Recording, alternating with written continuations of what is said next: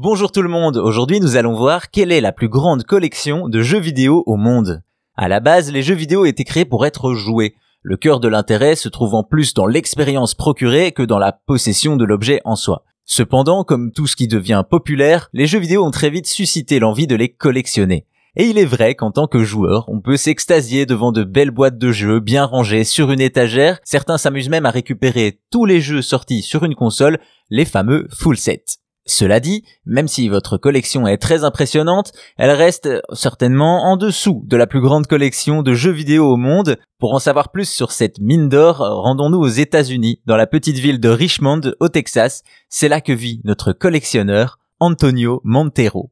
Un joueur comme les autres, ou presque, qui a commencé sa collection à l'âge de 12 ans et ne s'est jamais arrêté depuis.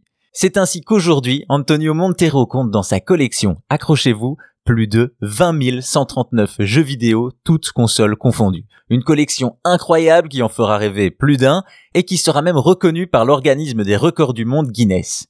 La maison d'Antonio est donc un véritable musée du jeu vidéo, car celui-ci possède presque toutes les consoles existantes, soit plus d'une centaine de machines allant de l'Atari 2600 à la Xbox Series en passant par la PlayStation et la Mega Drive, et j'en passe. Au-delà des consoles et fort de ses plus de 20 000 jeux possédés, Antonio peut se targuer de posséder la collection complète de tous les jeux sortis aux États-Unis pour de nombreux systèmes.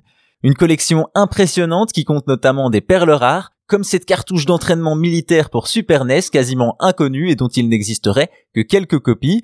Parmi les autres curiosités, on note également la présence de Hotel Mario et Zelda's Adventure, deux des quatre jeux utilisant les licences de Nintendo sur la Philips CDI, qui sont parmi les pires jeux de la création et sont aussi mauvais que difficiles à dénicher. En tout cas, avec sa collection de 20 140 jeux, Antonio Montero mérite son record du monde sans hésitation. Cependant, l'histoire ne dit pas s'il a eu le temps de tous les finir.